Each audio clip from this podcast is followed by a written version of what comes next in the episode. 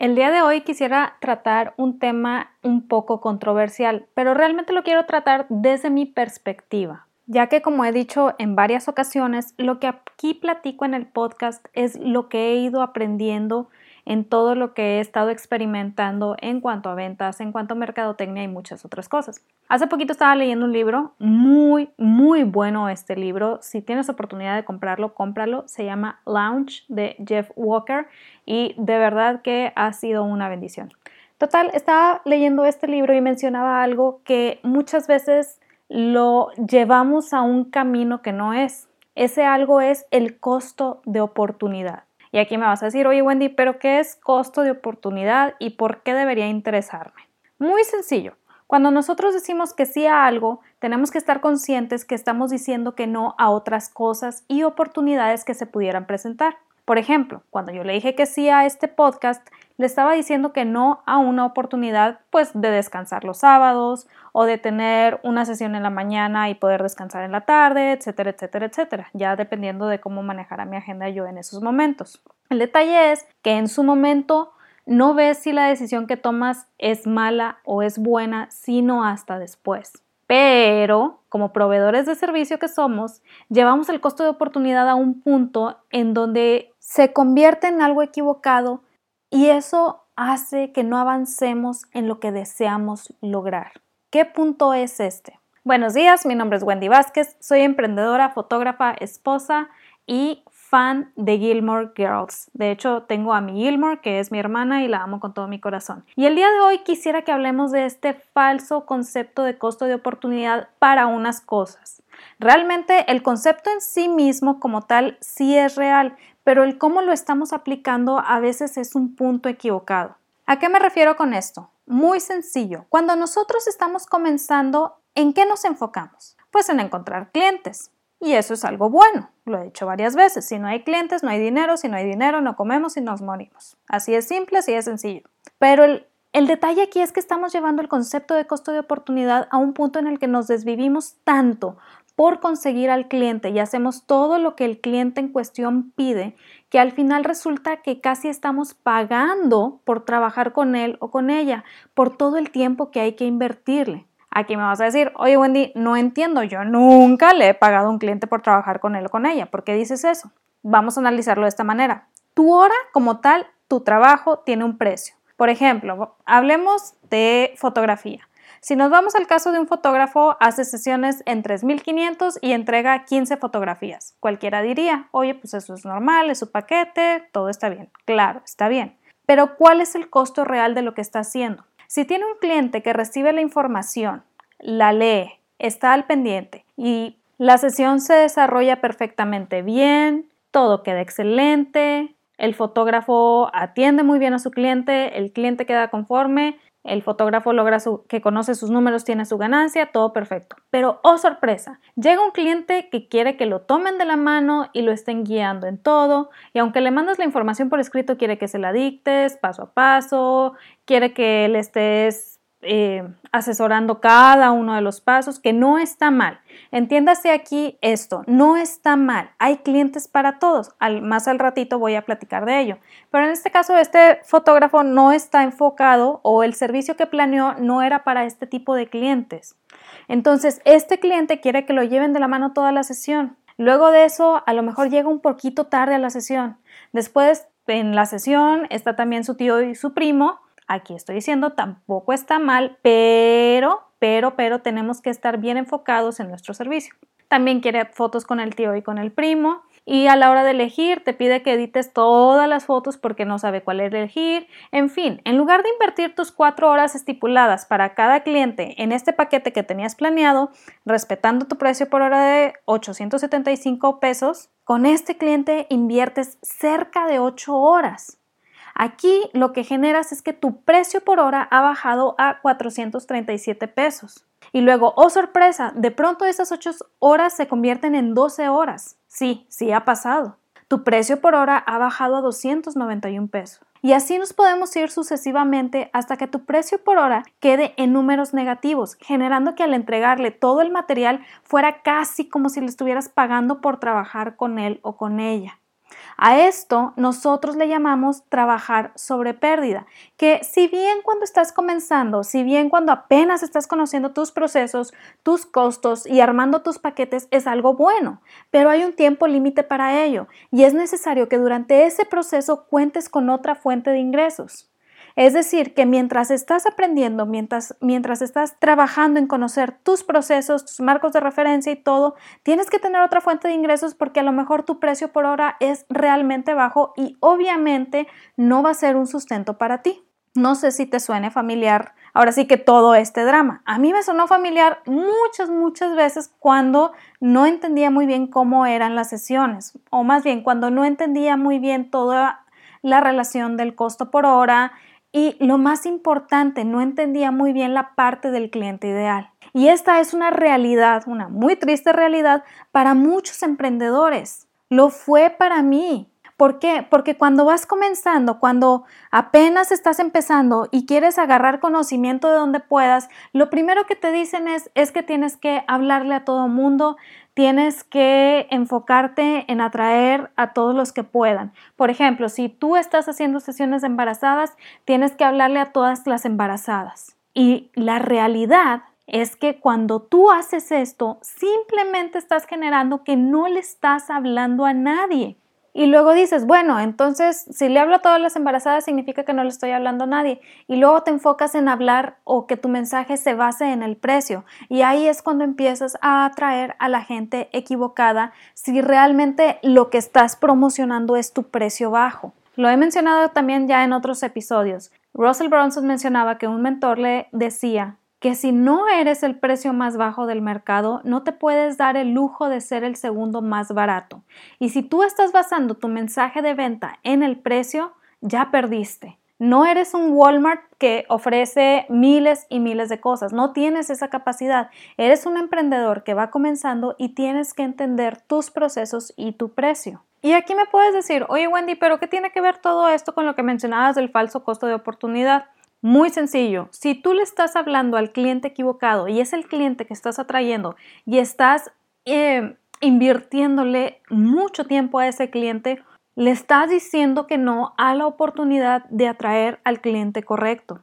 Y tu costo de oportunidad a la larga se vuelve en algo, en una decisión no bien tomada, porque terminas desgastado, terminas cansado, terminas abrumado y a veces terminas de pleito con los clientes. Eso es malísimo para tu negocio. Porque aparte de todo hay otro costo que no tenemos contemplado muchas veces y es el costo de adquisición. Wendy, ¿qué es esto? Ya me estoy abrumando. Muy sencillo, el costo de adquisición es cuánto te cuesta a ti atraer a un cliente hasta la compra. El detalle aquí es que como nosotros nos estamos enfocando en servir tanto a ese cliente que no debimos atraer y le estamos invirtiendo tanto tiempo, entonces también representa un costo en tiempo de lo que le estamos invirtiendo en lograr esa venta.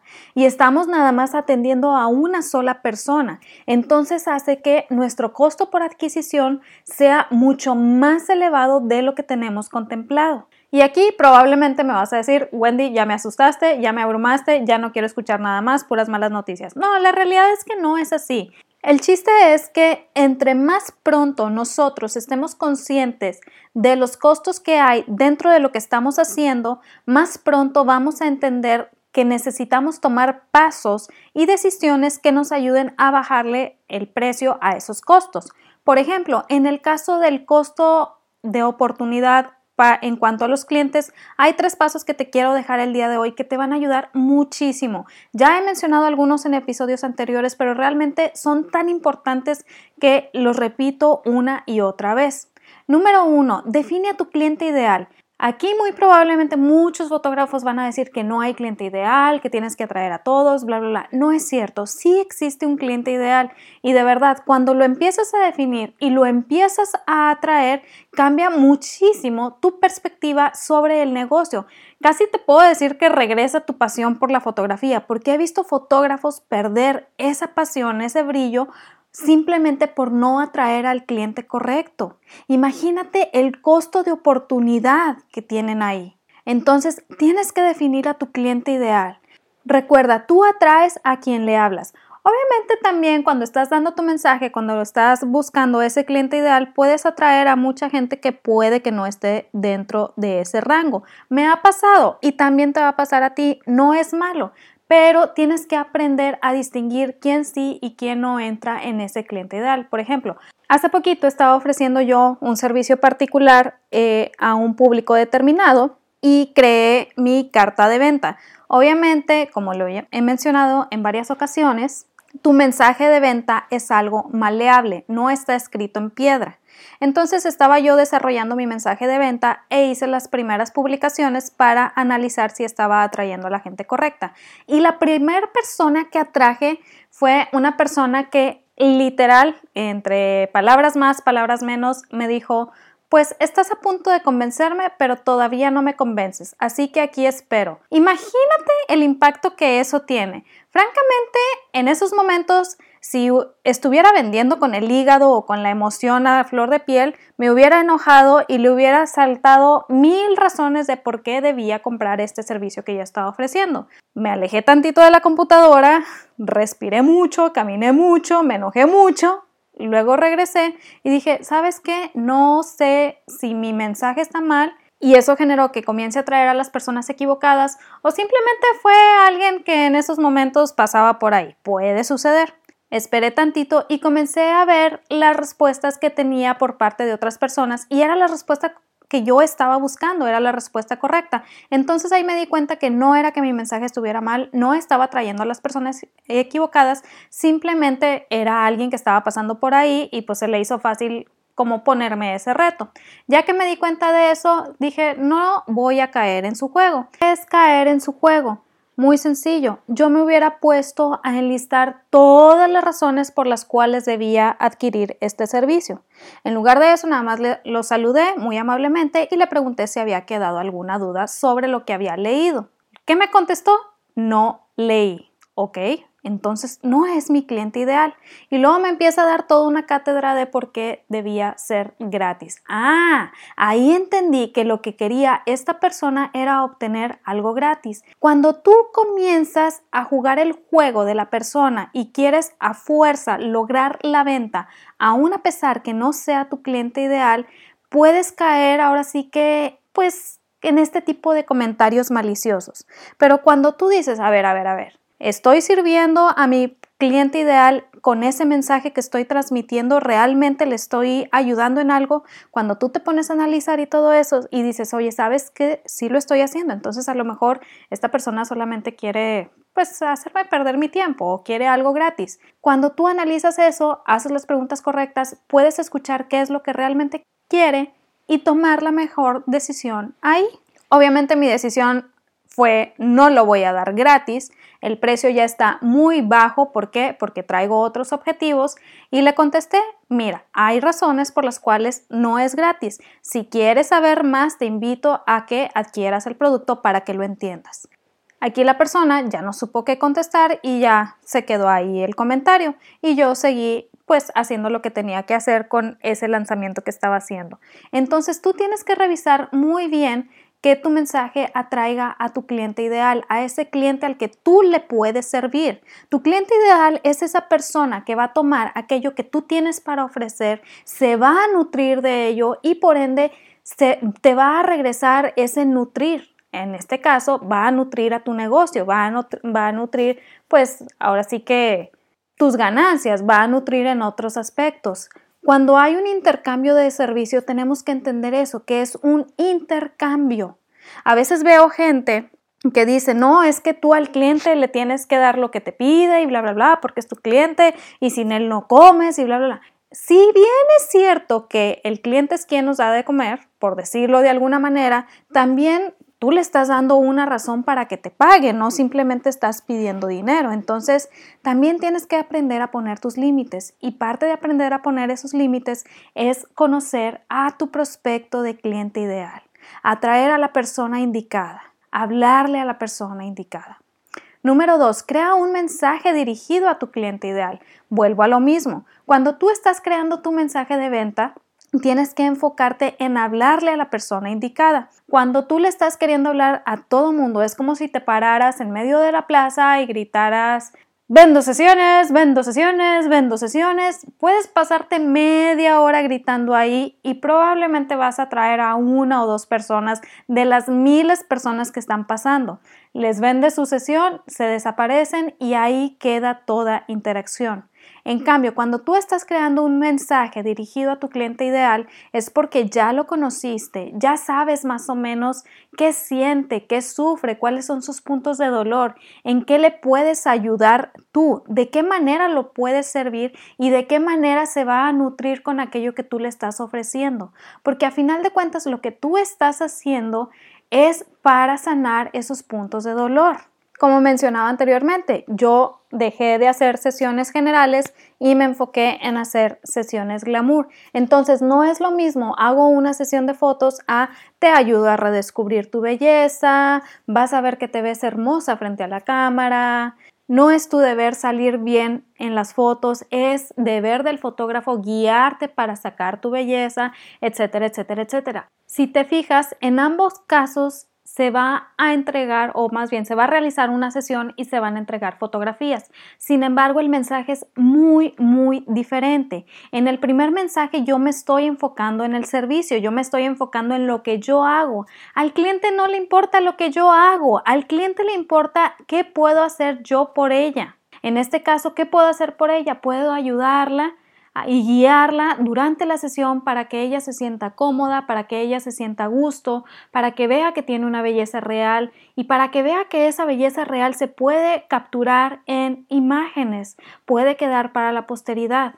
El mensaje cambia y aquí es donde yo empiezo a dirigirme a la persona correcta. ¿Quién es la persona correcta? Pues alguien que a lo mejor no se ha sentido hermosa frente a la cámara, alguien que no considera que pueda llegar a tener una sesión de fotos para sí misma, pero que lo anhela, alguien que bla, bla, bla. En cambio, si yo me estoy centrando en el mensaje de vendo sesiones, vendo sesiones, vendo sesiones, le estoy hablando a todo mundo. Puedo hablar desde la señora que le quiere hacer una sesión de fotos a su chiquita durante el embarazo hasta el ejecutivo que necesita una sesión de fotos para su currículum. El detalle es que como yo no me estoy enfocando en nada aquí, ¿qué está generando? Que las personas empiecen a dudar sobre si lo que yo puedo ofrecerles les va a ayudar realmente. Y entonces dicen, ah, suena interesante la sesión. Y ahí queda todo. Nos hicieron caso por un microsegundo, pero se fueron. ¿Por qué? Porque no le llegamos, no le alcanzamos ese punto de dolor que trae. ¿Por qué? Porque estábamos siendo muy, muy genéricos. Por eso es importante crear un mensaje dirigido a tu cliente ideal. Esto ayuda a que la persona incorrecta se repela a sí misma y la persona correcta se afiance más en aquello que tú tienes para ofrecer. Y vale muchísimo la pena. Y número, número tres, construye tu base de datos. Audiencia, audiencia, audiencia. Ya lo he dicho muchísimas veces y lo repito nuevamente porque es muy, muy importante que estemos conscientes de esto. Un cliente que ya te compró es mucho más probable que regrese contigo si le gustó tu servicio. Entre más construyes tu base de datos, más fácil se lo pones para regresar. A veces pensamos que haciendo una publicación en redes sociales obtenemos la venta y luego volvemos a hacer publicación y a pagar ads y hacemos el mismo target. ¿Para qué? Para llegarle a la persona que ya nos compró. ¿Sabes el costo de adquisición que tiene esto? Estás pagando el doble por adquirir a la misma persona. Esto eleva tus precios, esto eleva lo que tú estás invirtiendo en tu negocio. Cuando construyes tu base de datos, te aseguras de quedarte con esa persona que ya te compró y tener un medio para volver a ofrecerle tu producto o tu servicio sin volver a pagar ese costo de adquisición. Entonces dices, oye, ¿sabes que a mí sí me funcionan los ads? Perfecto.